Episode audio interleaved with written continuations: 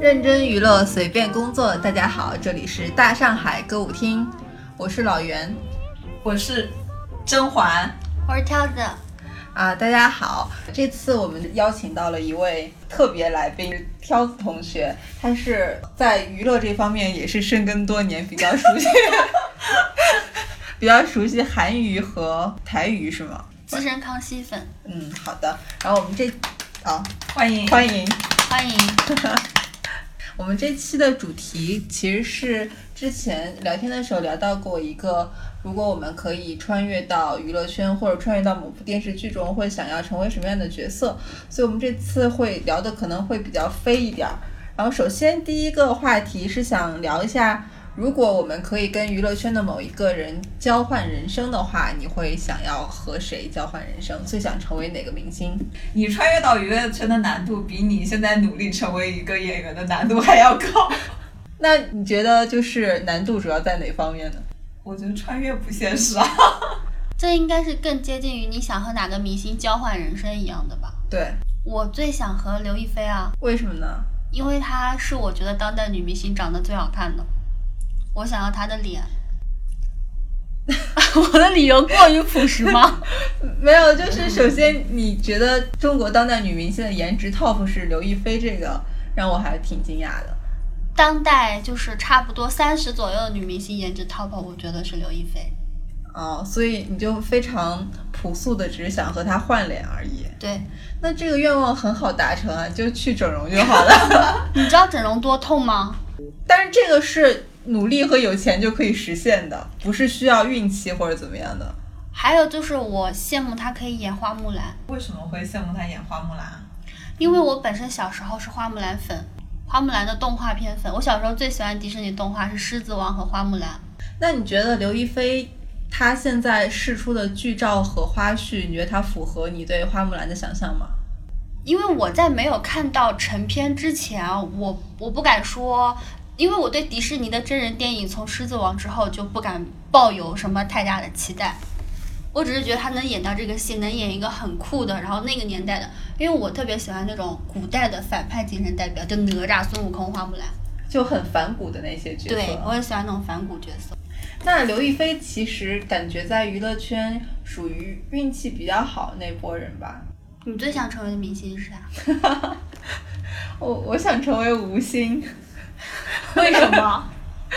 我之前也是在早期看《快乐大本营》的时候，其实觉得吴昕是一个非常没有存在感的角色，然后对他就是也没有什么好感。但是我后来有看到他上一些呃，或者是恋爱真人秀，或者是他那种观察类的节目，我觉得吴昕的状态就是还蛮好的，是我很向往的。因为她在娱乐圈不是一线女星，所以没有。就是特别大的压力，他的工作节奏应该是张弛有度的，而且他背靠《快乐大本营》这种，就是本身就自带流量和资源的主持群或者说后台的话，他就是生活娱乐圈的生活是非常有保障的，就也不需要自己太努力，就现实 就可以过得还不错。然后最主要的就是，我觉得吴昕他有一种神奇的 CP 体质。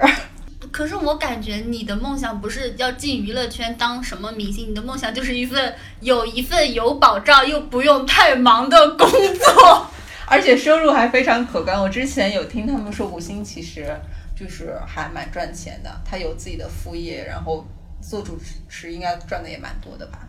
就大家其实好像对吴昕的争议蛮大的，总说他自己其实明明已经条件很好了，就是。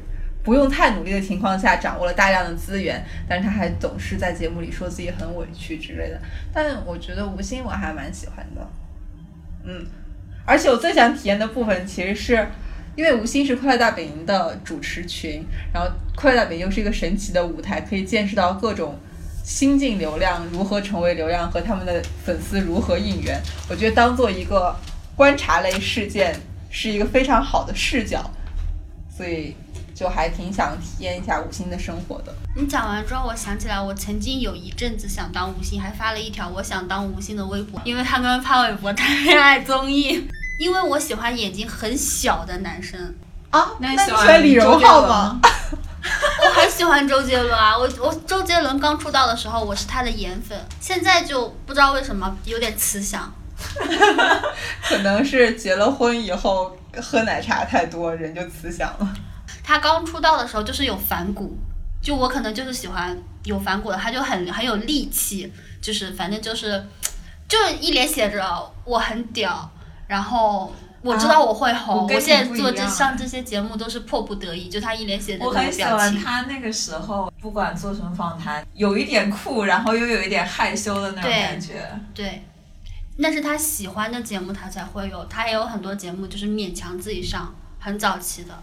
我脑海里就出现了他上侯佩岑节目的，那已经是中期了吧？那时候他已经红了，对啊很红了。不像现在特别就上节目非常开心，非常努力 Q 流程，然后还讲一些就是很多你不会看了什么《周游记》吧我？没看，我看了你说点点，我就没看。好声音，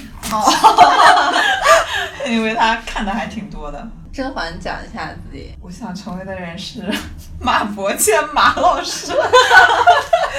是因为想拥有他的财富值吗？嗯，想拥有他的房子和他的瞭望台。哦，在最新一期那个《我要这样生活》里面，马伯骞就向大家展示了自己在西安的一个小村镇有一个豪宅，那真的是国内算是顶级对，配置的豪宅了。而且那个航拍周边都什么都没有，只有一大片绿色，感觉住在那儿就很治愈。不过我感觉就是马伯骞在那里面的表现也和我想象中有点不一样。他明明已经那么有钱了，居然买那个电动车还要和老板砍价。他可能为了塑造这个反差人设呢。哦，也有可能。那如果你成为马伯骞的话，你会需要和孔雪儿谈恋爱，可以吗？还要被他绿，对，有绿吗？有啊，你不知道雪上加霜吗？雪上加霜就是嘉译是《青春有你一》出道的是吧？嗯，然后当时好像嘉译本来和奶琪在一起，被爆出来孔雪儿和嘉译应该是，他俩没有在一起。追，哦，对对，他一直说嘉译特别喜欢他，巴拉巴拉巴拉。嗯，你说马老师这么有钱又有才华的人，孔雪你觉得马老师有才华吗？没有吧？我之前有看过马老师，相当于串讲人吧，他参加一个腾讯的纪录片，是那种潮牌类型的。你知道我喜欢马老师哪一点吗？嗯，我喜欢他跳高很厉害。超新星运动会对上，啊，我觉得参加超新运动会让男爱豆有了魅力。就是体育很好的，这还是中学时代对男生的那种标准。他中学时代完全没有在乎过男生体育，好不好？这个主题，我们其他歌舞厅的成员并没有参与这次录制，但是在群里面征求了一下他们关于这些题目的看法。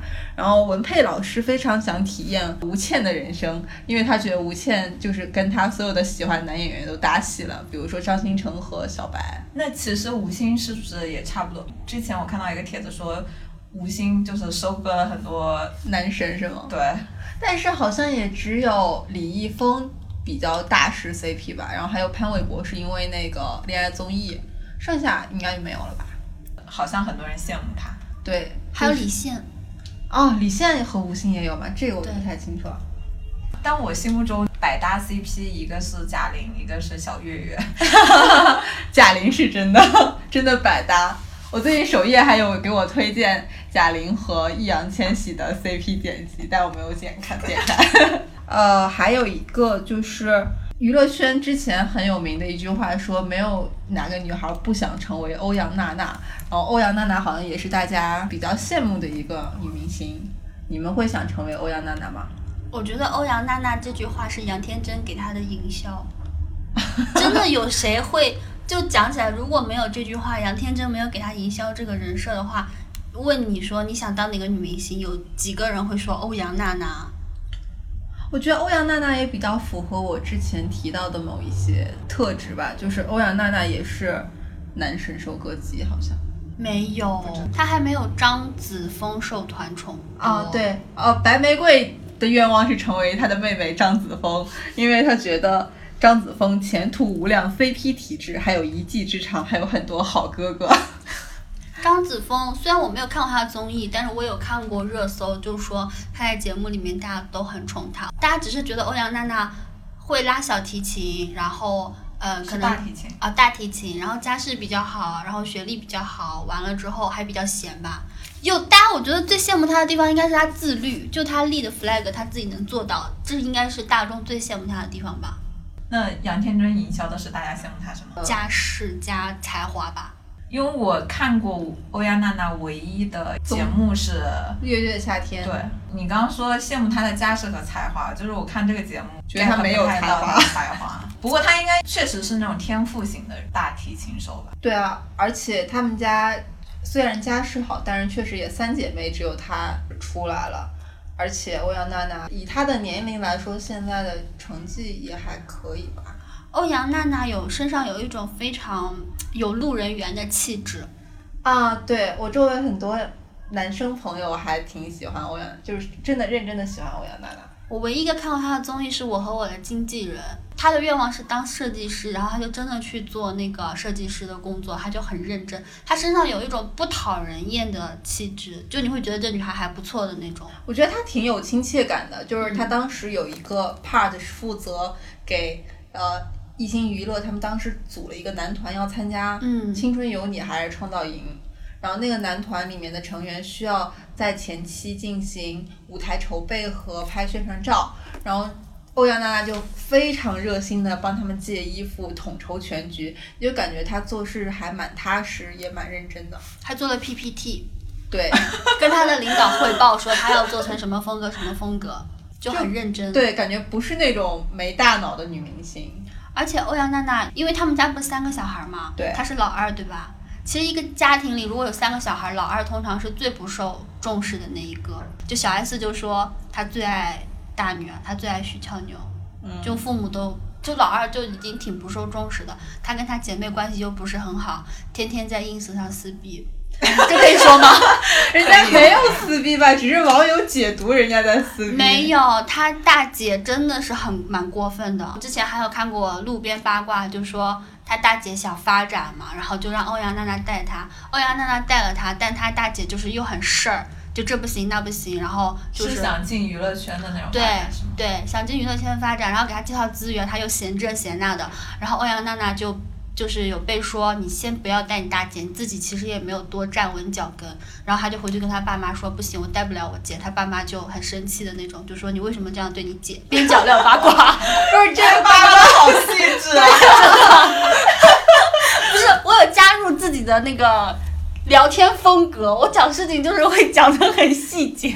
你这个就很像你真的是在人家打工。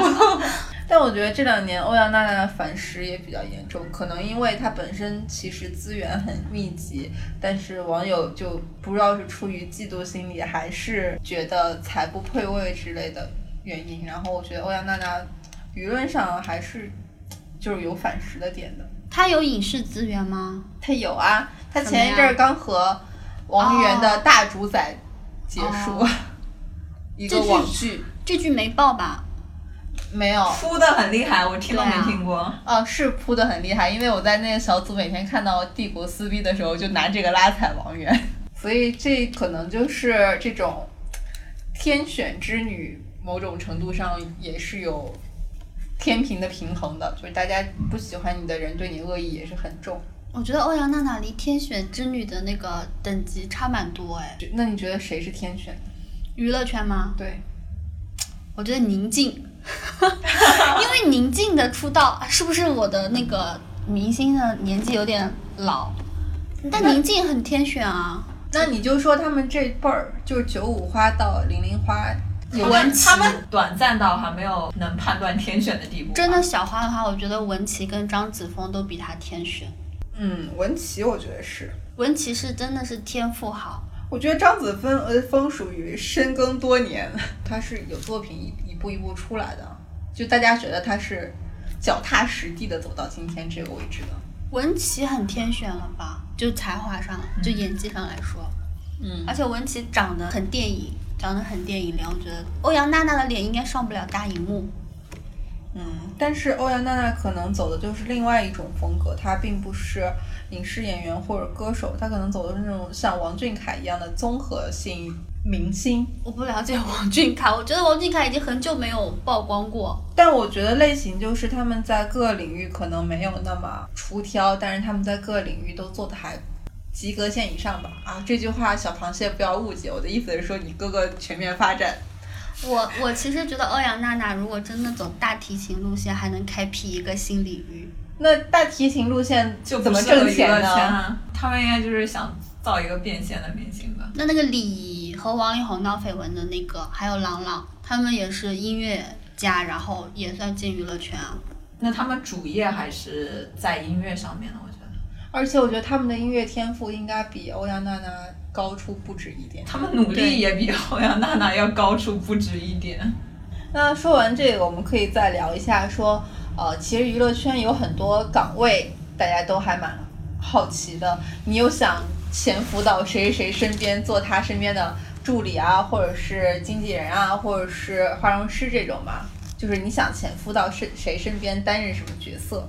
我想当经纪人哎，因为提成高，而且如果是女演员的经纪人啊，或者男演员的经纪人，如果是大牌的话，他们拍的戏不是很少吗？大部分时间里都很闲，你都在帮他拿剧本、看剧本，然后谈资源。我个人理解啊，我个人浅薄理解，因为我之前看那个不知道谁的时候，就有一个女演员，她结婚生子好几年没有拍戏，那经纪人闲的不行。一天到晚给他，他自己说，经纪人一天到晚给他打电话，说我已经一年半没有工作了，你到底要不要拍戏？所以我我想起来，我之前在剧组的时候有个演员，就比较年纪比较大的一个港台的演员，然后他是没有助理的，他只有一个经纪人跟他进组。那个演员导演要找他经纪人讨论事情的时候，他就说跟我说吧，我经纪人在车里休息呢，不要打扰他。好贴心哦！如果是经纪人的话，我最想当金钟国的经纪人，为什么呢？因为金钟国对他经纪人非常好。这里有朴实吗？这个是带着粉丝滤镜在讲吗？有什么例子？他首先他会带经纪人减肥，然后带经纪人 哎，运动那不。跟孙俪一样？哦，对，哦孙俪她经纪人就减肥，然后孙俪还送了她豪车，是吗？那么他们应该是把经纪人当朋友在相处了。对，如果是那种奋斗上来的，一起奋斗上来的经纪人，其实感情很深的。你看罗志祥，经纪人，感情都很深感。情啊？不知道，我觉得以他经纪人的外貌来看的话，应该是感情很深厚。你干嘛攻击人外貌？没有没有我不知道他经纪人长啥样。因为就普通。因为罗志祥的女朋友都是那种还蛮艳丽吧。那我还蛮好奇，你刚刚说那个演员进组要带经纪人，那有的人会带，有的人只带助理啊。哦，那经纪人就是如果跟他一起进组的话，需要帮他解决哪些问题呢？资源，我觉得你都进组了，还要不是，经纪人大部分是前期工作，经纪人就是跟她男朋友、女朋友一样，就是偶尔来探班的那种，不会全程跟着他们的。但是会送进组。对，会送，会一起进组。哦，那其实照顾生活起居的是助理，然后前期拿下这个资源的是经纪人，对，包括后续如果爆出绯闻之类的，经纪人来处理。那不是公关团队处理吗？就是也是经纪人找公关这个意思。经纪人相当于皇上身边的大管家，经纪人就我的理解啊，就是商务。哦，我的理解是太监大管家 那种，这个理解也太……就是皇上身边一个大管家，就什么事情或者御前侍卫这种的，就什么事情都会交给他，然后他再会去找人来做，那剧组的助理会很辛苦吗？巨辛苦吧？大概吧。但是你大牌一点，可能会有很多助理吧。啊，会有很多。我见过的有一个明星，他是呃有两个生活助理，有一个那个服装的助理，还有反正有四五个，就是各司其职的那种，带一个小团队的那种，这个团队服务于他。总人数在五人以上吗？他也不是特别大牌，他可能需求比较多，就是带的人比较多。如果你需求比较少的话，可能就不会带很多人。就比如说，虽然你刚才讲的这个明星没有沈腾的名气大，但是因为为什么忽然 Q 沈腾啊？因为他刚才说就需求各方面比较多嘛，我想沈腾应该不需要什么服装助理或者造型助理这种吧。嗯那说不定他也需要那个段子助理什么之类的 段子手团队是吗？揣测。我的话，我会很想潜伏到《康熙来了》，就是想去做陈汉典那个，因为我很想看那个小本子写什么。我正准备想说康熙来着，因为你刚说经纪人的时候，就是康熙的，就经纪人是要陪上通告的，就剧组他不会全程跟，但通告一般经纪人都会坐在下面看。是因为在这个时候艺人发言会非常危险，他们有很多需要处理的临时场景吧。带通告是经纪人的重要工作吧？呃，也看啦，就是有的经纪人可能手上人人比较多的话，其实我觉得跟编剧比较类类似。如果他是一个大经纪人的话，手底下还有那种经纪人助理，他就是来跟这些东西嘛。但如果你只是一个很大牌的，而且并且只有一个经纪人，那经纪人可能会跟吧。嗯，对，因为我经常看到就是明星在接受采访的时候说这个我可以说吗？什么什么的我有问题。啊，那你想当陈汉典的话，陈汉典的那些妆什么的，你愿意化吗？我不愿意，但是我很想看小本子。就是《康熙来了》，他们有一个环节是那些通告咖会讲一些自己在呃娱乐圈遇到的一些，不管是霸凌事件啊，或者是桃色绯闻，基本都黑料。对对对，然后这时候小 S 和蔡康永就会很想知道那个当事人会是谁，就会拿一个小本子让他们写下来，就只有蔡康永和小 S 还有汉典知道，然后我就还蛮想看的。你误会了，陈汉典是不能看小本子的，而且你应该选穿越成小 S 啊！你为什么选穿越成陈汉典啊？因为我觉得小 S 很辛苦啊，因为小 S 就是还要承担那个节目活跃氛围什么的，我觉得我没有那个能力。但是汉典的话，其实就是一个工具人。你刚刚说很辛苦的时候，我以为你下一句要说，因为他生了三个孩子。哦，没有，我就是觉得小 S 在节目里面她有自己的责任在，就像主演要扛收视一样。但陈汉典是不能看小本子的，你误会了。那我就想成为那个小本子。这可以。你怎么不说你想成为那支笔啊？我觉得那小本子真的还挺神奇的，而且那个事情就是在康熙停播很多年之后，小本子上的一些内容陆续开始这几些年被曝光。他就是罗志祥那个事儿，好像之前就有说过，就小本子上有写过，对，我还记得是谁爆料的。知道是小本子上有写过？因为他们讲的那个事件就和如今爆出来的这些事件，细节也吻合。对对对。罗志祥我也是刚看到，然后之前小本子上也很早就报过，陶喆是一个很花心而且很喜欢约炮的人。但就是因为我很喜欢陶喆的歌嘛，嗯，我觉得他就是在这种两性关系上是一个态度很开放的人啊，这这有迹可循啊。我有一个最想知道的小本子，我不知道你们听众有没有知道这个小本子的主人公是谁。就是有一次有一个艺人爆料说他在夜店遇到一个形象非常好的天王，然后在夜店里面跟那个就反正就是做一些不好的事情，重点是形象非常好。然后他当时拿给小 S 看，我以为是那种公关形象很好，但其实圈内大家人尽皆知，像罗志祥这种，没有想到小 S 看了之后都非常震惊，他就说他不相信。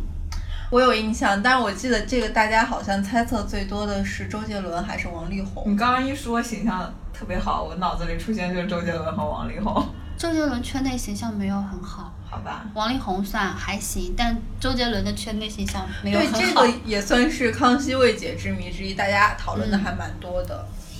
我觉得你要潜伏到什么身边的话，好像像个私生饭新闻。我跟你的第一个答案比较类似，我想在人权的身边，因为他不是当老板，就是从来不让下属加班嘛，哦 我就想跟他成为同事。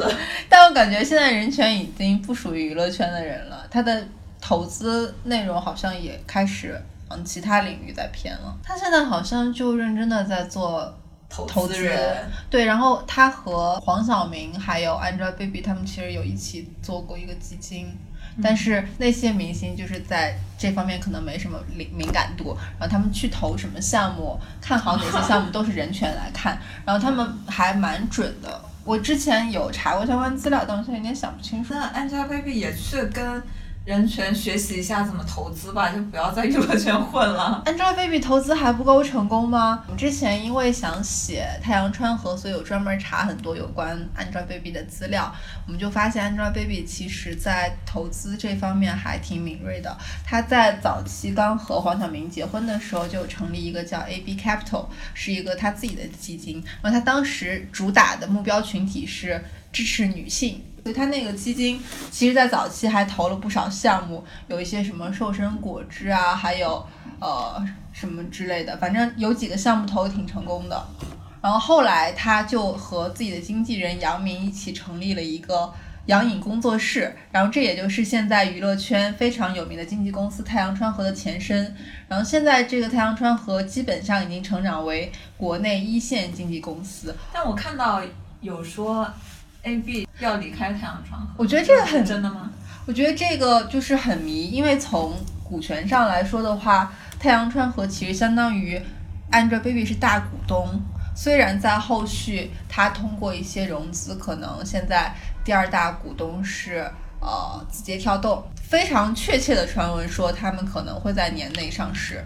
然后如如果这样的话，Angelababy 可能一跃成为娱乐圈非常有名且有权有势的那一批人。我觉得他走的是杨幂的资本路。对，他是，但但是他现在按你说的这个路线，他应该比杨幂要成功吧？反正对做工具。但是我觉得工具人翻身做资本，但是我觉得杨幂和 Angelababy 是截然不同的两种路线。杨幂是纯靠自己打拼上去的，但是 Angelababy 的启动资金来自黄晓明。他们要分家了吧？这个不好说，因为现在从股权上来看，黄晓明的投资公司确实从太阳川河里面就是已经退股了，然后现在占据大股东的是 Angelababy 的经纪人杨明。猜测说杨明之所以持股这么多，肯定是有帮 Angelababy 代持一些，就因为他们可能明星不方便露面。太阳川河在此之前是我眼里可能未来会碾压华谊兄弟这种程度的新型经纪公司，但是后续的一些发展让我就是不太确切的但是也有人说，其实太阳川河的艺人就是有点后劲不足的感觉，加上他们第二股东是字节嘛，嗯，然后很多人就觉得它其实是一个 MCN 型公司。我觉得它的优势就在于它很多样化，就是它既有传统经纪业务，可能旗下的有艺人是陈赫、呃张钧甯，还有我哦，这儿我想提一句，就是我们研究过太阳川河旗下的那个演员阵容，我们会觉得他旗下的艺人类型非常丰富，你知道吗？就是张颂文也是他们。孔雪儿和赵小棠是不是？啊，这个就是一会儿我们可能会提到，说他现在新业务还蛮有劲儿的。还有一个很让我们想不到的艺人是李康生，哇，那他们签了挺多那种，实力派吧？对，张颂文是他们家的，我觉得当时有点震惊啊。李康生也是，对，然后张钧甯也是，所以我还蛮惊讶的。就太阳川和早期的艺人，还有像王子文之类，王子文、谢娜和张杰都曾经是哦，太阳川河。这个我知道。然后后来，我觉得让我开始担忧太阳川和未来的一个是，人家又在搞你担忧。你知道我你们讲太阳川河，呃，你们讲 Angelababy 跟黄晓明的时候，你脑子里都是太阳川河的前途、娱乐圈的经纪公司版图变动，我脑子里都是边角料的八卦。你说吧，就是周冬雨离开太阳川河，因为我觉得太阳川河和周冬雨是相互成就的，因为周冬雨通过迁入太阳川河以后，其实扭转了自己原本的形象。她有一段时间形象是蛮差的，营销成了真性情。哎，那你说是不是太阳川河的公关也挺厉害的？对，我觉得太阳川河，因为我觉得这儿可以介绍一下杨明，就是现在他们的 E CEO，Papi 的同学，对，他是 Papi 的同学。早期 Papi 酱还没红的时候，Pa Papi 酱和他的好朋友霍尼芳一起组过一个呃，相当于女生组合发短视频，叫朝阳什么什么 Girls 吐槽 Ghost，。然后他们发的第一则视频，其实当时也稍有一点影响力，是吐槽《小时代》的。然后那个视频的拍摄者就是杨明，就是 想这个其实是一个小八卦，就说明他们三关系很好。我想说的是，太阳川河的 CEO 杨明，他其实是当年周迅团队的人，然后他在周迅团队的时候是四代双兵竞争最激烈的时候，所以他其实见证了娱乐圈。四弹双兵崛起和兴盛的那一波，然后后来华谊，呃，因为一些变动，周迅离开华谊的时候，唯一带走的两个人之一就是杨明。然后他从呃那个周迅工作室离职之后，当时好像是二零一一年，Angelababy 来内地想要往影视圈发展，他俩就一拍即合了。所以我觉得杨明本身是一个非常圆滑而且有技巧的人。太阳川河可能就是你刚才说的 MCN，是因为他们收购了 Papi Tube，就是 Papi 酱旗下的那个 MCN。但是因为太阳生活本来是做艺人经纪业务的嘛，所以他们旗下的一些网红博主现在应该也想做明星了吧？对，爆胎草莓粥吧，Papi Tube 旗下一个博主参加了今年的创造营二零二零。谁啊？爆胎草莓粥叫张什么？张新文好像叫，没有印象。他可能现在不是排名特别高的那种吧，毕竟我也没印象了，可能站得不够高。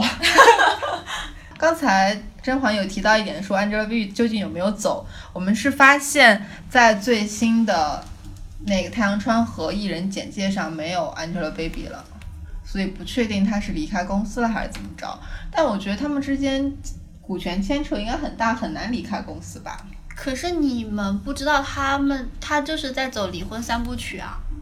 其实你从股权上来看，太阳川和很早就只是 AB 一个人的，对啊，因为黄晓明的公司早就退股了。我现在我对 Angelababy 和黄晓明最大的八卦是他们俩的恩爱，哎，前一阵儿那个《向往的生活》上，黄晓明还有 Q 一下 Angelababy，说黄老师做的那个红烧肉特别好，baby 回去总跟他说，他希望能在这儿学会了回去给 baby 做。他故意的吧，造成还没有离婚的假象。但我那个恩爱八卦是大 S 亲口说的，她就说她刚嫁给汪小菲的时候，AB 跟黄晓明是要买房装修还是怎样，就来他们家参观，啊，这个我看到过，很恶心的。很恶心，我脑子里都是那个画面，你知道吗？不知道，就是他说他们俩来参观，电梯门一开，Angelababy 和黄晓明就紧紧相拥在一起，走入他和汪小菲的家。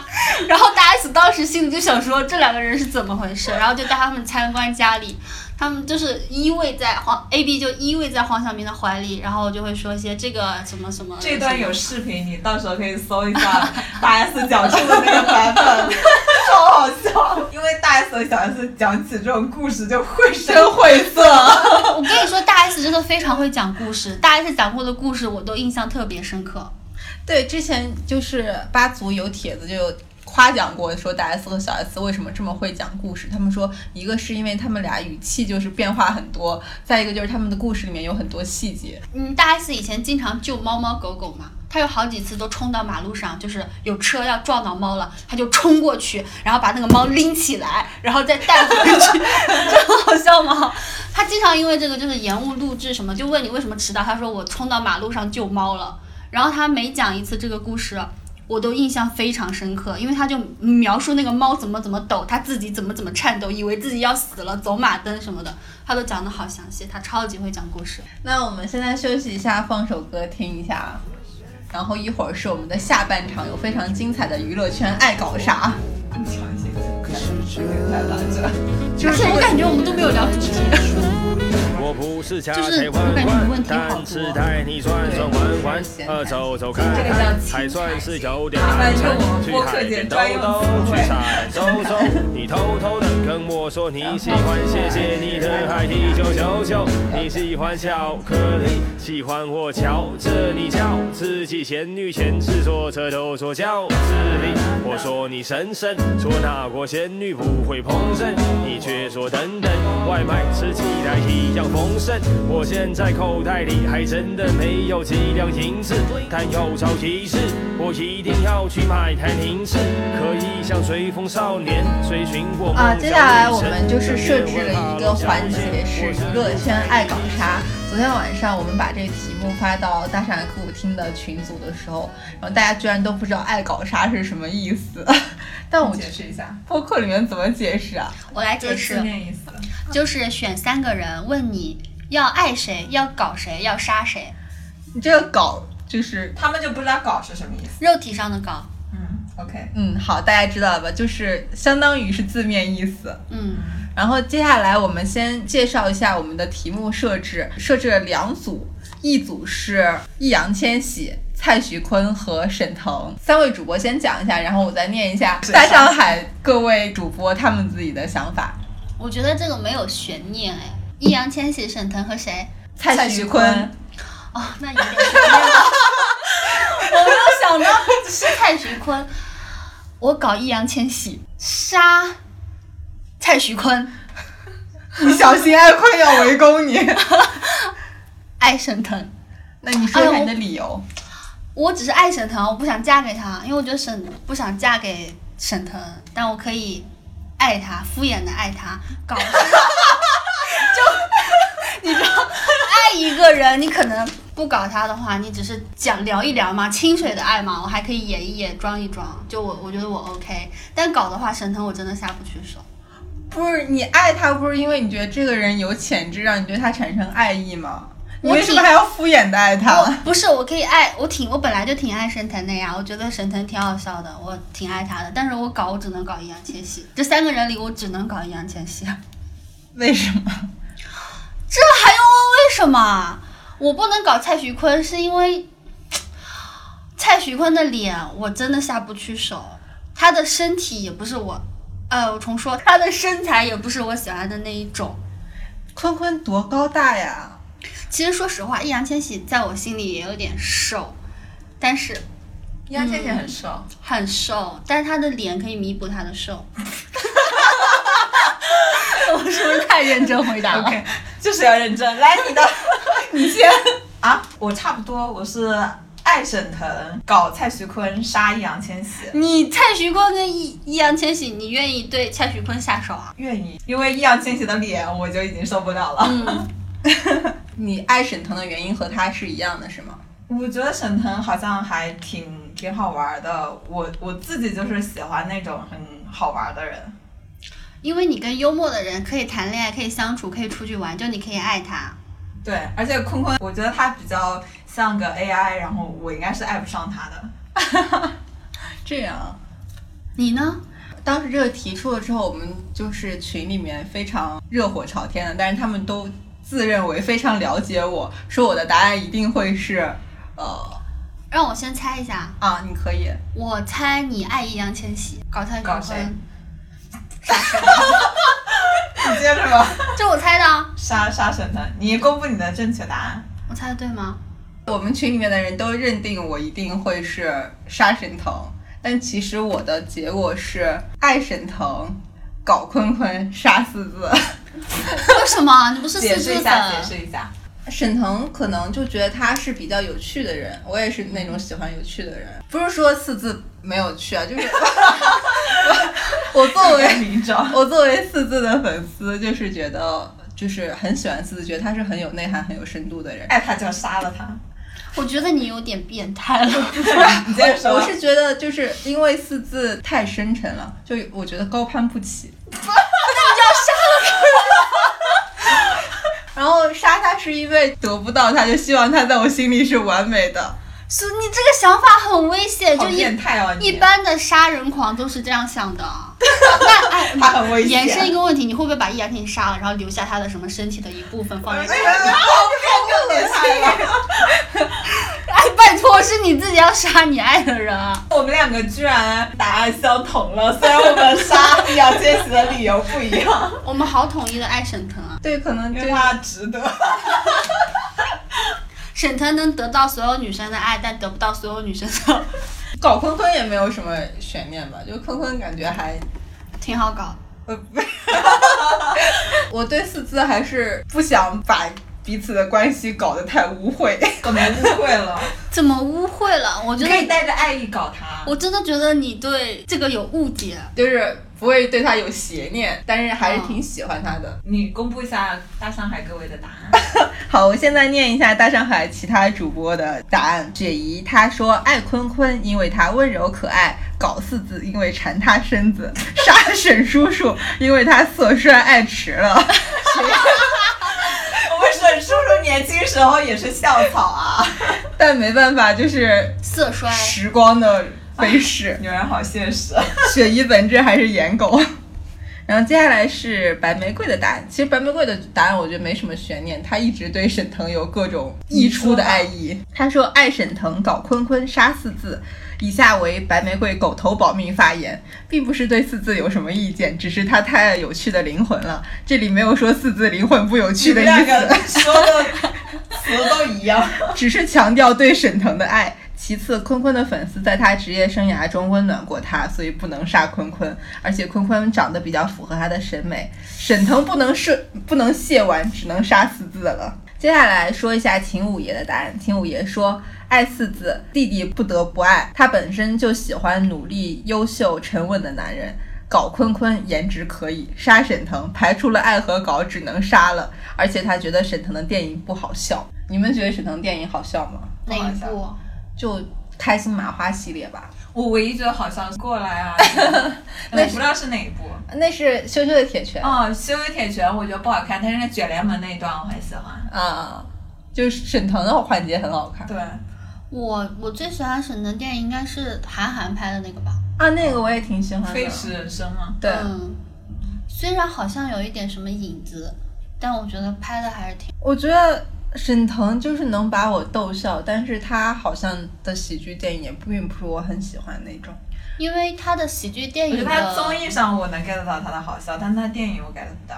嗯，对，他综艺上可以。那你你会看《王牌对》？我觉得那节目本身就很无聊。接下来就是我们娱乐圈爱搞啥的第二轮。肖战、罗志祥、陈思诚，我会搞肖战、爱罗志祥、杀陈思诚。我跟你答案一模一样。那我先说我的原因啊，我只要不搞罗志祥，我不行，我没办法，我觉得他脏。我又知道一个八卦，但是八卦有颜色，不能说。陈思诚，我真的不行，真的不行。陈思诚这个人，既不能爱也无法搞。对我只能杀他。搞肖战是因为肖战好歹是个人，就是现实生活中，肖战放到现放到现实生活中就是一个可以搞的人。嗯，这个这个题比上一题简单。我也觉得这题比较简单。我因为我一直就是刀在手杀成狗一档的，所以我必须要杀成狗。那杀成狗的理由是什么呢？就我很讨厌他。就讨厌点呢？陈思还是要诚油腻啊！但我必须要说，我很喜欢《唐人街探案》，而且我觉得罗志祥跟他谈恋爱应该很开心，所以我是真心的想选罗志祥来爱。嗯然后搞肖战，我觉得搞搞他也没有什么不可以。我觉得这个我们挺一致。对，你的呢？我应该是选择爱陈思诚，然后 我我现在理解为什么我们俩说都想杀陈思诚的时候，你一脸迷茫的表情。就是爱他，对，因为我觉得陈思诚是有才华。有才华，然后我就是还挺吃。那如果这一题换成文章，你你也会搞爱文章吗？因为文章也有才华。我就是都是属于有灵魂的男人吧，我觉得如果增加一个选项，就是做朋友的这个里面，我会选陈思诚，因为陈思诚蛮讲义气的。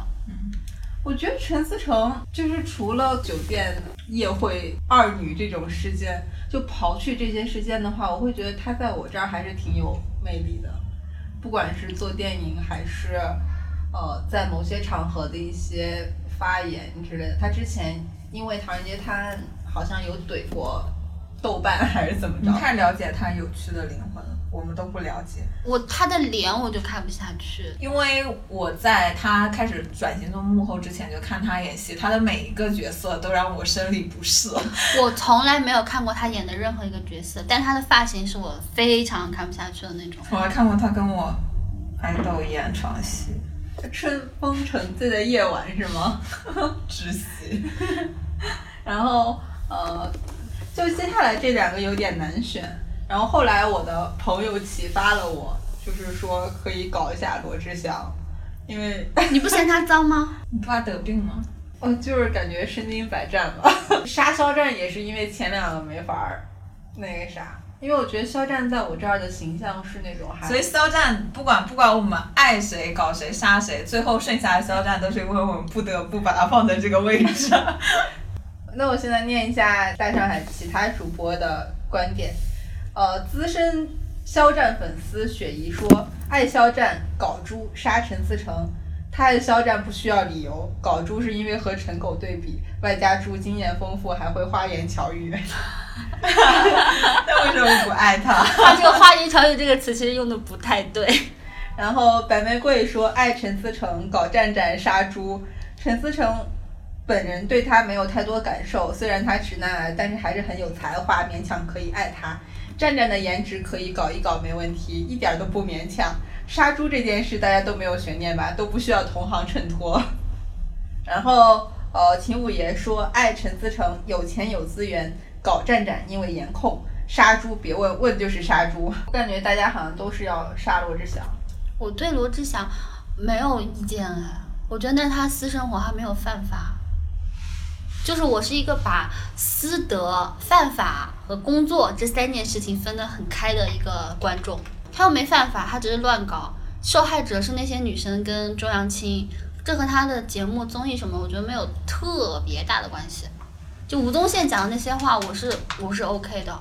那你觉得罗志祥对蝴蝶姐姐是什么样的感情？因为我是看着他跟蝴蝶过来的嘛，我觉得，唉。就到我这个年纪，我已经理解，就是那种说这个人爱这个人一辈子，完了之后只爱他，别的什么都是浮云，这种不现实。本来罗志祥诱惑又那么多，我不怀疑他爱周扬青，周扬青自己都承认罗志祥是爱他的，只是他这个本性改不了。那他对蝴蝶是什么心理？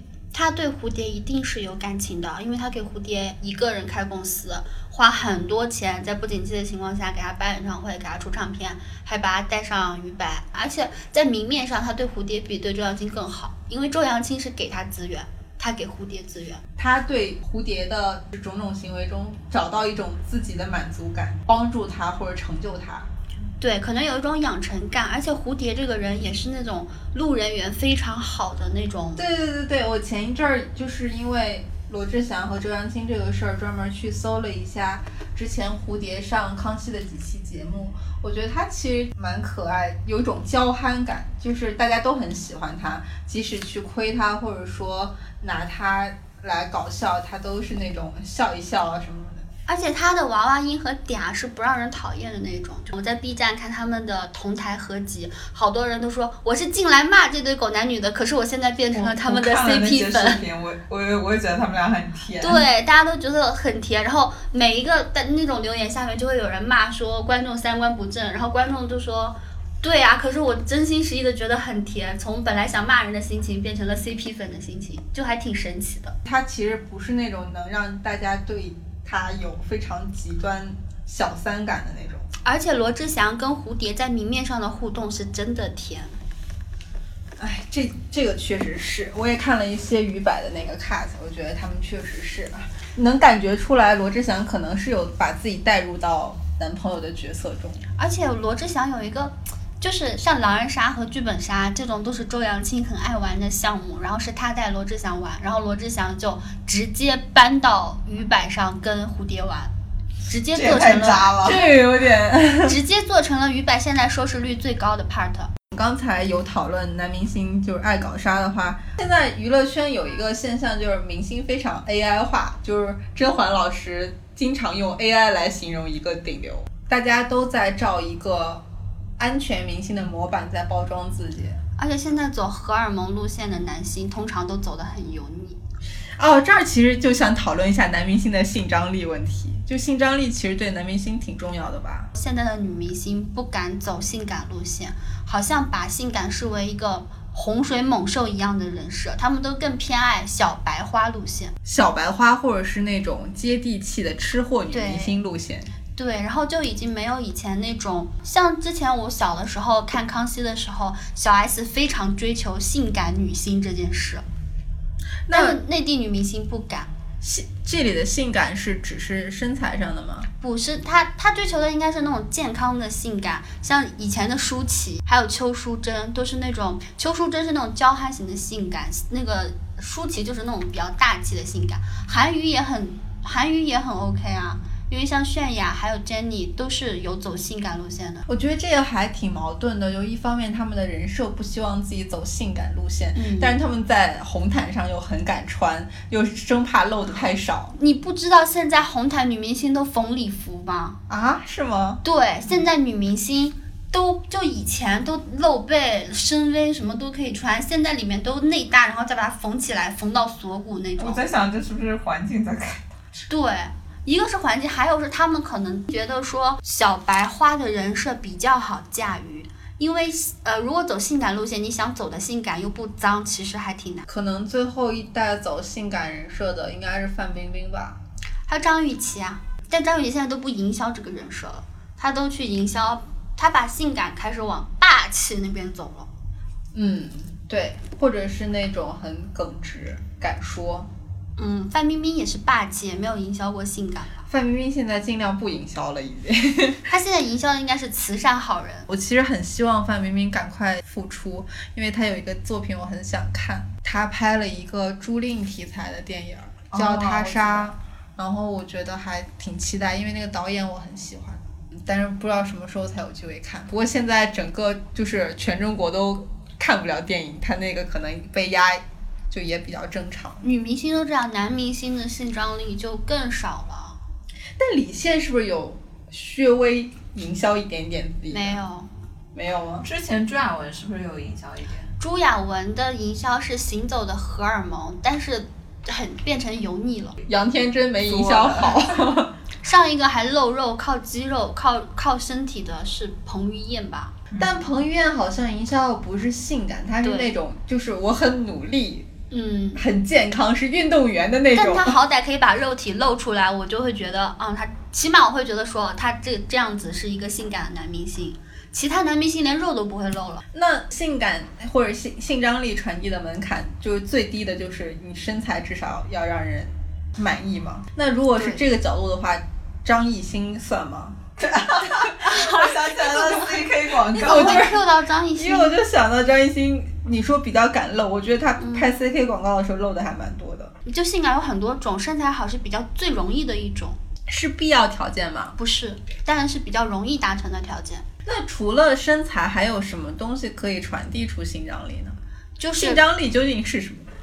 就我觉得哈，只要他在台面上看到的东西，不管是访谈，或者是节目，或者是电影电视剧，如果他演的那个角色是有性魅力的，然后他把这种性魅力渲染到了观众共情到了他的女演员或者他对手戏的那个演员身上，就能够感受到他的性魅力。那就是你会对这个人有憧憬的那种。会，像之前我看雷神的时候，虽然他不是内地男明星啊，我非常想给他生孩子，但我本人非常不想生孩子。但是你会，我对雷神当时就产生了一种非常原始的生殖冲动。这这还好吧？我跟你说，这不是我一个人。我之前因为我有一个关注的公众号，那个作者之前非常喜欢，不知道王一博还是肖战还是李现，反正就流量。他已经是孩子妈了，然后他曾经信誓旦旦的说：“我这辈子不可能生二胎，生孩太痛苦，带孩太痛苦。”但是当他看到他喜欢的那个顶流男明星的时候，他就。就真的想对着他喊，我想给你生二胎，就很奇怪，会有一种原始的生殖冲动。生殖冲动。对啊。甄嬛老师呢？你不是当时想说，就是现在流行的站街文学吗？对，我那天看了一个站街文学同人文。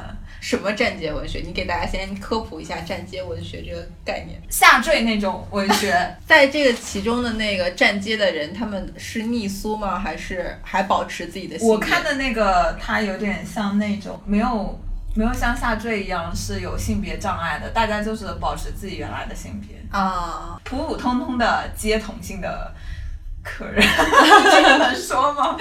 那你先说一下，你看那个站街文学里面。哦，我看那个站街文学们有有好几个男明星，一主角是段奕宏，段奕宏我觉得是非常有性张力的代表人物，还有一个是廖凡、秦昊、吴京，吴京在里面扮演的是一个 体育生，因为 gay 都喜欢体育生，还有一个是邓超，这个站街文学非常带感，评论里有有人说，都这样了还不能带带姜文吗？我觉得他们都或多或少有一些有硬汉的人设在，但又不是那种很愣的硬汉。什么？谁是很愣的硬汉？啊，吴京是算很愣的硬汉。我觉得有点，所以他是一个体育生。我觉得性张力就是你不仅是，呃，让人觉得你很有性吸引力，还有就是你让人觉得你是一个就是很有感情的人，是有感情输出的，就是有灵魂的硬汉。就可能有两种，一种是想给他生孩子，一种是想跟他谈恋爱，啊这两种应该都算。对对对，我觉得想跟他谈恋爱应该是我比较倾向于的这种。那其实爱豆对他们的粉丝也有这种吸引力啊。对啊，就他们，就我在我们非粉丝的人，譬如说看某个爱豆的舞台，我就会觉得啊、跳的好差，唱的好差，嗯、舞台好难看。但作为 他们的，我都是负面评价。对我我的，但他们的粉丝看起来可能会觉得他们很帅，好心动，好想被他们拥入怀中。就粉丝可能就有这种心情啊。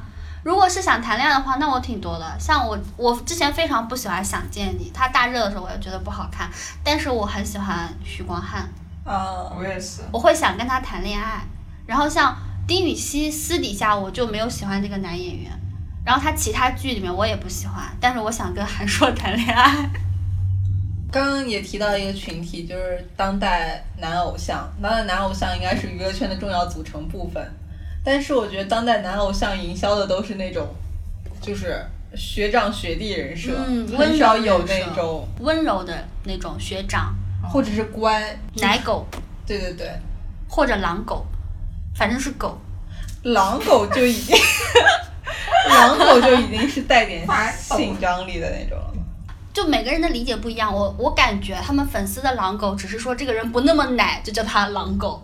我我觉得粉丝其实是对偶像有各种自己想象的。对，那是不是说这个人有想象空间，就是有性张力呢？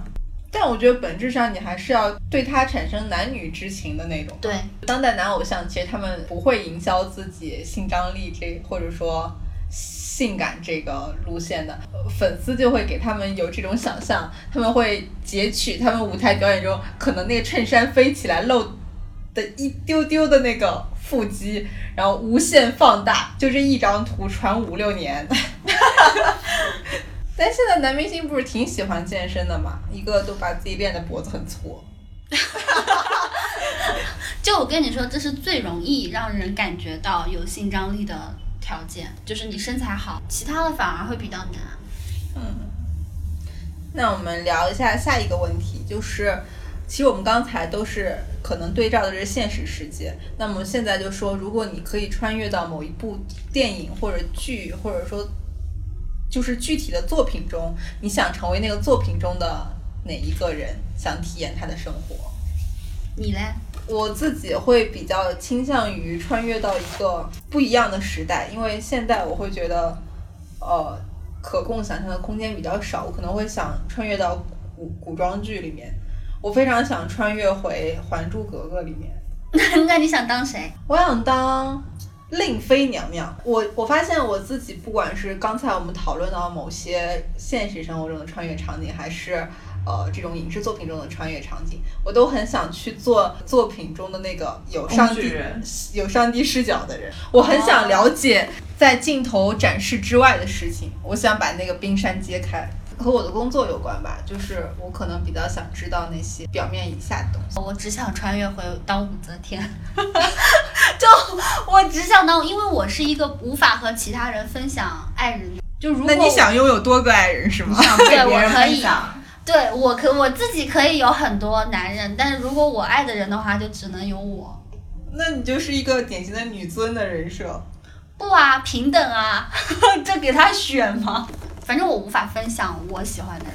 我觉得你们都很喜欢去改变某一些事实，但我就是不想承担任何责任，只想围观一切的发生。我可以不改变呀，我就当武则天啊，就是默默的就走走武则天的老路。因为我小时候很羡慕那个《至尊红颜》里的贾静雯，因为她给了皇上一巴掌，皇上都没有罚她，我觉得她好就把他把他给毒死了。这个我印象好深刻，就是当时他贾静雯打了宝剑锋一巴掌，然后宝剑锋还就是很温柔，我当时小时候就很羡慕他。我应该就是想穿越我喜欢的电视剧吧，还有我今天中午跟你说的《插翅难逃》，但你没看过，就是一个非常坏的人。之前香港一个真实的，就有人绑架了李嘉诚的孙子，然后找他勒索了很多钱。他之前是抢银行的，然后《插翅难逃》就是根据这个事情改编的，然后男主角就是一个彻头彻体的反派，这电视剧里面就是没有好人，他就是主角，然后他就有一个老婆，就从他小的时候还是街上混混的时候，他们就在一起。然后这个女生也是知道他是黑道分子，就一直帮他洗钱啊什么什么的。我很羡慕这个女的，我很想当她。就你好像很喜欢很抓马的人生，我只是喜欢当反派老大的女人，我觉得大佬的女人。对，没有啊，但是你你的这些生活场景都是那种危机四伏或者怎么样的，你没有想要穿越到那种什么甜宠剧里面被那些大帅哥疯狂爱着。我这辈子只看过一部甜宠剧，就是陈芊芊。陈芊芊是甜宠剧吗？我的嗯是是啊，陈芊芊我没有看过哎，我之前看到豆瓣或者说微博有一些关于这剧剧的评价，都说是那种女主特别女尊，然后非常女权，然后教训各种男性的。他因为是那种穿越到剧中，剧中设定是有一个是男尊的一个城市和一个女尊的一个城市，这两个城市之间是敌对的关系。女主她当编剧的时候比较偏向女尊的，但是她穿越到那个剧情中，剧情有改变，她自己本人也是有成长的嘛，渐渐回归到那种认为男女之间应该平等，然后才能恋爱的那种甜宠剧。哇，那他还是有一点就是价值深度的，是吗？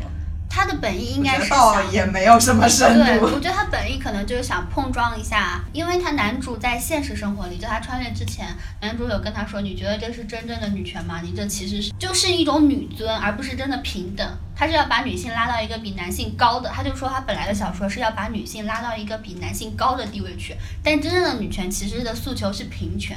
那我觉得他的价值观还挺符合当下的。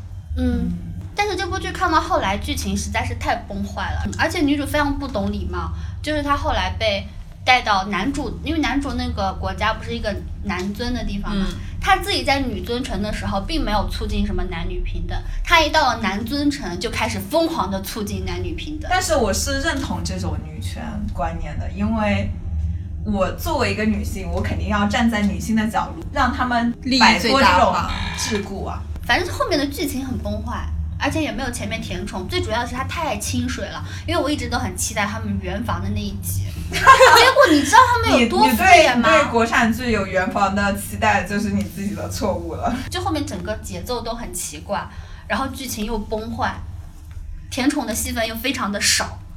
呃我发现现在甜宠剧真的很容易让小花或者是小生爆红，因为这剧播后赵露思确实讨论度很高，然后好多人都说她可能会是下一个杨紫或者赵丽颖，就对她的期待值很高。你们自己觉得她的演技或者说她的呃各方面的潜质有达到这个高度吗？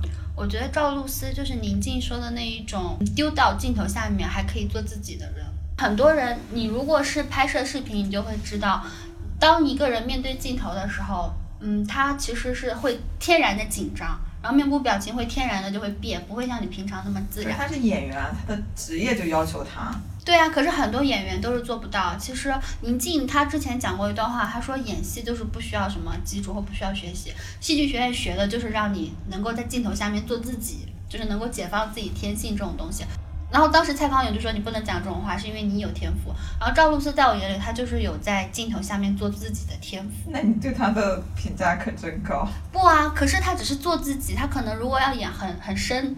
层次很多，或者是很难演的角色，她可能就不行。那按照你这种说法，就是宁静推崇的说演员是要做自己的，他们永远只能演演好一类角色。不是他说的，呃，宁静的意思不是说做你本人，而是说你就能带入你的那个角色，你把他当成他，把你你把你自己当成你剧里的那个角色，然后你就当做没有任何摄像机在拍你，你就是作为剧中那个角色在生活，在跟人讲话。哦，那这应该属于体验派。我觉得现在红的剧有两种类型，一种是甜宠剧，还有一种是爽剧。还有大 IP 啊，最近最喜欢的国产剧是那个《龙岭龙岭迷窟哦，那这个是，这也是大 IP。大》。对啊，IP 对啊，我说大 IP 啊。但是它不是就是口碑大爆的，评分很高，但是讨论度没有到全民性质。爆剧，我对它的定义可能是全民性质的那种。伪装者这种，哦琅琊榜庆余年啊，庆余年就已经变成一种社会议题。其实我还挺爱看《庆余年》的，我这两年看的国产电视剧比前几年多很多，不知道是也是。不知道是不是代表国产剧的制作有上来一点。不是我觉得因为我自己消费 消费降降级 和我们之前聊的一期主题是一样的。我感觉是不是因为就你会知道有一些呃其他的电视剧会很好看，可是你会觉得我吃饭或者干嘛的时候，我就想看一点不费脑子的剧。对，我觉得感情投入是一个呃，现很影响我现在看东西的。对，就是我真的不希望我看这个的时候是要全神贯注的，我也不希望我现在随时中断它会影响我的观剧体验。我就想看那种，哎，就是看轻不松一点。看不看都行的这种。我前一阵儿在看《机智的医生生活》嘛，这相当于是最近口碑比较好的电视剧。然后每次看的时候都要做心理建设，我就想接下来的两小时我是不是完全无打扰 跟你一样，我看普通人的时候就是这种，我觉得哦，我一定要不要让其他东西打扰到我，我要好好看它。不知道是不是因为我年纪大了还是怎样，我看完甜宠剧之后，我会非常的想谈恋爱，而且是想跟帅哥谈恋爱。然后我就感觉我现在有甜宠剧荒，然后我就去问我妹，因为我妹是甜宠剧小专家，嗯，我就说你推荐我一个，她说《锦衣之下》，重点是我去看了《锦衣之下》，完全不行，《锦衣之下》的剧情跟陈芊芊的剧情一样，让我很难受。你既然选择这种剧，你不要对它的剧情过于苛求啦。我没有苛求，我就希望你如果剧情很糟糕，你能不能给我拍甜一点？就他们的糖度，我觉得太淡了，大概也就二分糖。那那我现在就是有一个问题，就是如果现在你是投资人，你想就是找什么样的阵容和配置拍一部什么样的剧？你会想打造一部自己的甜宠剧吗？不会，我我想拍男男剧你 能不能讲点我们这个能播的？啊，男男不可以播吗《陈情令》都播了，为什么我们不能播？那你说吧，社会主义兄弟情啊，《陈情令》可是被改成社会主义兄弟情了好的，镇魂也是吧？啊，《镇魂》就改成破案的了吧？对，破案，你们对镇魂的评价好高啊！不是啊，他就是没有强化那个，CP 线，对，其实真的要我拍的话，我想拍那种变态杀人的，就是我想拍那个人是很疯狂的一个人，我喜欢那种对抓马，我喜欢疯狂的男主，然后他很很变态，然后那这不是那个。豆瓣豆瓣八组名著那个，是吗？就是前一阵儿要播，掌中之物，对，啊，是吗？我我想到了一个，如果我自己拍，我可能会拍一个系列剧，就是拍那种变态杀人狂那种单元剧，然后每一每一集都找一个我喜欢的男演员，像什么金城迷武雾剧场，但他们一定要是变态杀人狂。我 那这个变态杀人狂就是他们是要什么样的特质的吗？我希望他们是还是只是杀人手法比较变态？不不不，我希望他们是能够演出心理变态的那种扭曲感。我希望我那个我投资的那个男明星也变成杀人狂，他的表演是比较内敛的那一种。那你希望谁来？那你不仅要当投资人，你还要当导演。不，我就提要求啊，我就跟导演说，你给我拍成那种很深沉、很内敛，就每一集不一样。像像梁朝伟，我就希望他演一个内敛的制杀人片人才不管这些，你哎，我不管，干嘛我就要这样子。那你就是想让梁朝伟来演一个内心有深度的变态杀人狂。对，然后我希望金城武演那种非常浪荡的杀人狂，希望我就想拍一个杀人狂系列单元剧，然后每一个我喜欢的男演员都来演杀人狂，而且你成为制片人，我也想。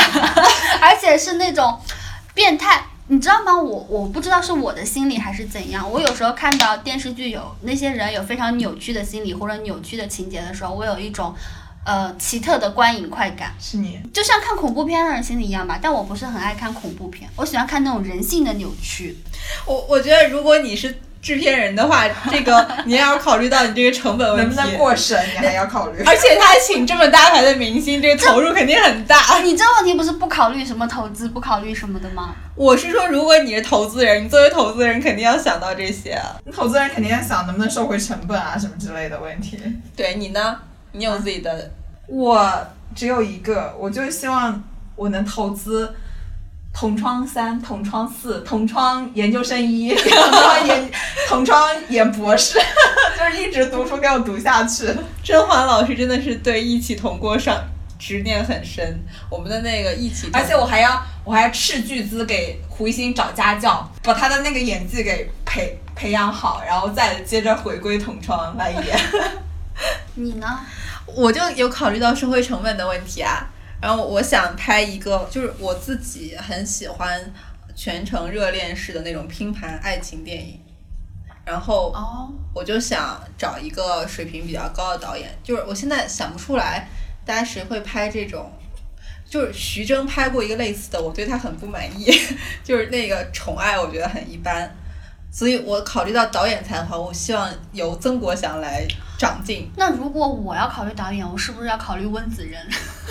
那你可以啊。然后我的阵容，我希望就是拍四组故事，然后这四组的阵容就四组爱情，就是你们看过《全球热恋》和《全城热恋》吗？看过，啊，就是这种的。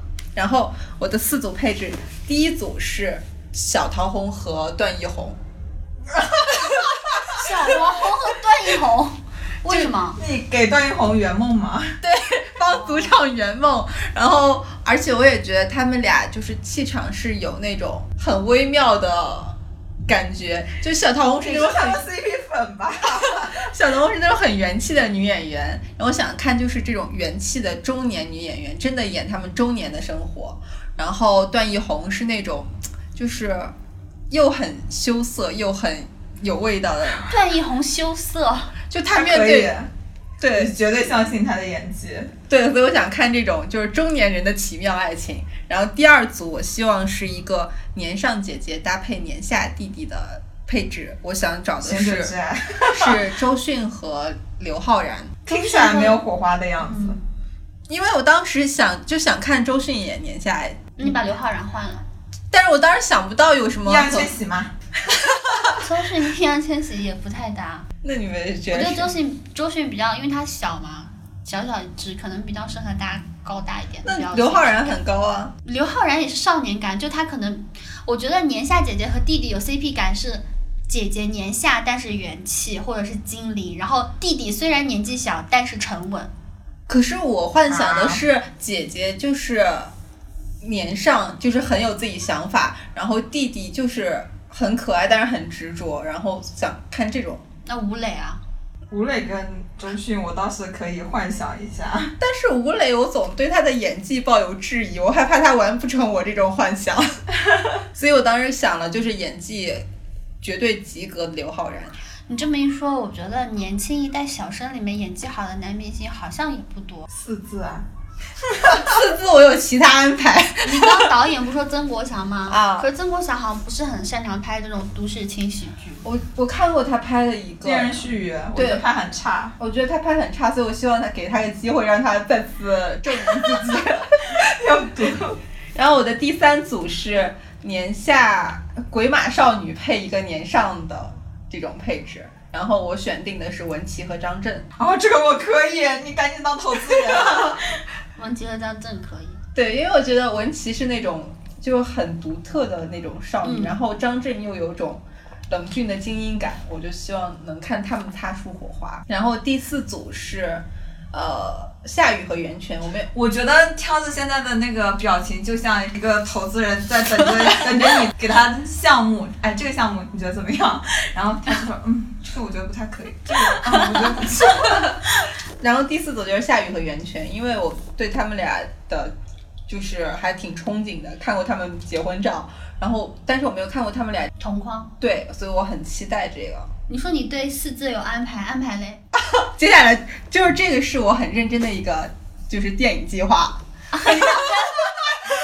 你是觉得有制片人在听我们节目吗？没有，这么认真？就是刚才真的幻想。刚才这个很认真的幻想，然后接下来有两个那种就是就是完全是脑洞式的，然后我想拍两组，然后一组是就是作为 CP 粉的愿望，张子枫，对，第一个是想看易烊千玺和张子枫演一个那种很有层次感的爱情故事，就是那种爱在系列的那种感觉。哦，然后第二组是希望看辛金子和蔡徐坤，然后你这个人就是满足自己 CP 粉的私欲。然后我希望他们俩演那种霸道总裁和小娇妻的，演个甜宠剧。坤坤说：“我 offer music 不一样。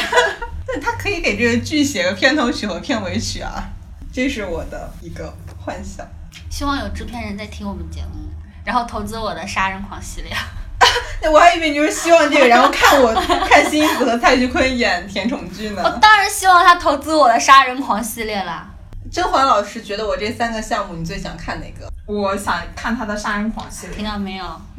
你让观众投个票吧，选我的请扣一，选杀人狂请扣一。对，选杀人狂，大家可以在评论区扣一，然后选全程热恋式拼盘爱情电影可以扣二。想看四字和张子枫演《爱在》系列爱情电影的，请扣三；想看蔡徐坤和辛弃子的那个，请扣四。我觉得很少这没有人扣同窗嘛？可是很多人不想扣同窗啊！啊，我才是说这个群众的呼声。那同窗的扣五好，然后接下来我念一下大上海其他主播的投资计划。雪姨想邀请肖战和刘诗诗拍一部仙侠剧，圆自己的 B 站 cut 梦。我发现雪姨真的是特别热衷于给她姐姐拉 CP，对于我之前给她拉的那个张艺兴和刘诗诗不是很满意，现在要换成肖战是吗？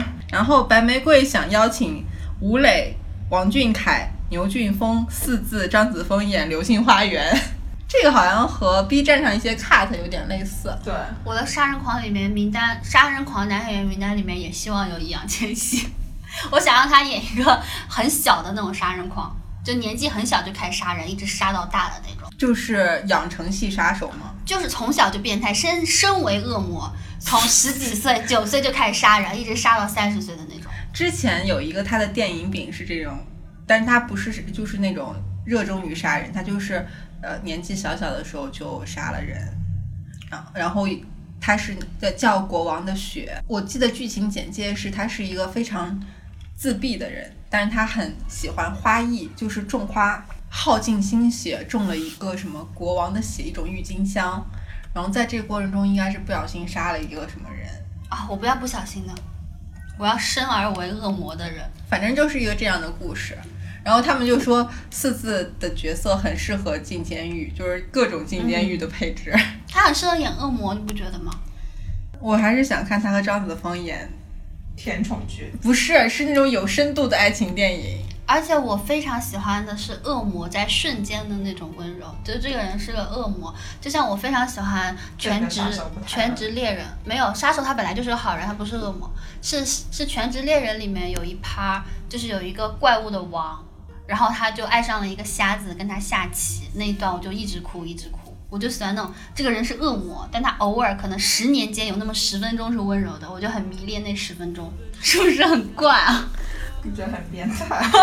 但你不就是喜欢这种变态吗？对。那那你还说人家要杀死子变态？那不一样，我只是喜欢看啊。那我也没有真的要杀他。啊，反正我们这期很多话题，其实大家应该也有自己的想法，可以在评论区和大家分享。然后我们今天的录制就到这儿了，下次再见喽，拜拜。拜拜。拜拜。太多的借口，太多的理由，为了爱情我也背叛了所有。如果你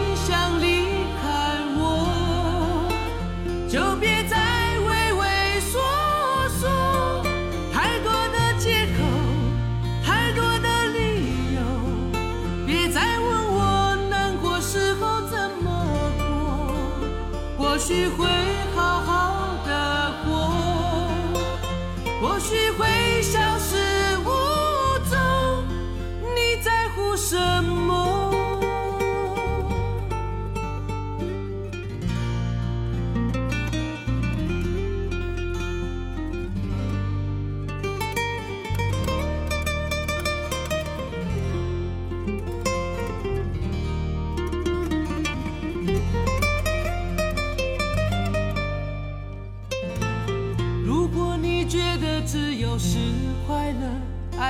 犯了乱了陈旧的差错，又何必在乎别人怎么看、怎么说？